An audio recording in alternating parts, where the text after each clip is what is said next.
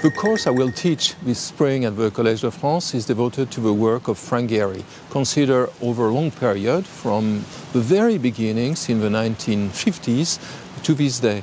Uh, works that challenge the accepted uh, view of architecture, works that have been extremely influential in reshaping uh, our understanding of music, our understanding of art. Everyone remembers his uh, uh, fantastic, spectacular museum in Bilbao, the Guggenheim Bilbao, and now everyone knows his uh, Fondation Vuitton in Paris.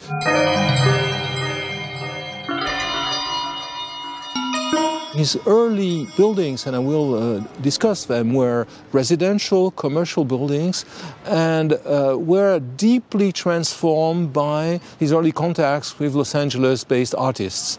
And one of the aspects I will underline in the lectures will be the significance of Gehry's work for artists, building residencies for artists, having artists as clients, but also having artists as friends, sharing the concerns of the artist, and also becoming uh, an installation uh, designer in the galleries of the, for instance, of the Los Angeles County Museum of Art. So art was a very important matrix.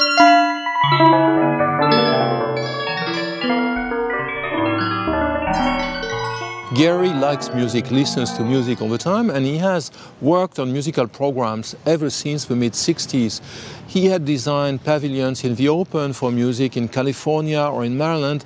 He has spent 15 years refining the project of the Walt Disney Concert Hall in Los Angeles, which is an extraordinary place, a wonderful sounding musical instrument per se. He has recently opened the Pierre Boulez Saal in Berlin, working all the time with musicians, uh, directors who were his friends. Music is one aspect. The other one is the continuation of his dealings with the art world, museums, exhibition facilities, and this is what the Fondation Vuitton uh, brilliantly demonstrates.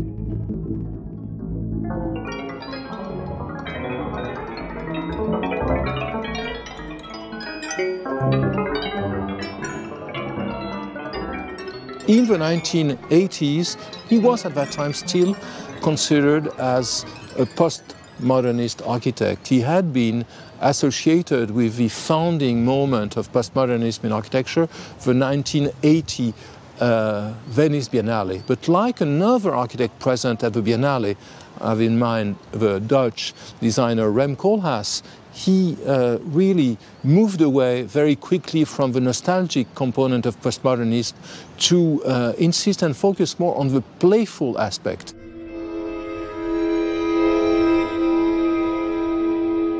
Gehry is not only an inventor of great forms, he is also a pioneer in the use of technology the use of uh, uh, computer aided design and fabrication, which developed since the late 80s, has been the condition which has allowed him to do the free forms we see here. In a way, he has done with a computer what medieval architects were doing on the building sites of the cathedrals. They were working with the stone masons, asking them to cut the stone in a particular way. Gehry has used the computer in order to cut glass or steel and to make buildings as he intended to do, because otherwise he was facing contractors and clients who were considering his work as being too uh, complex and too costly, and therefore were creating obstacles on the way of his designs.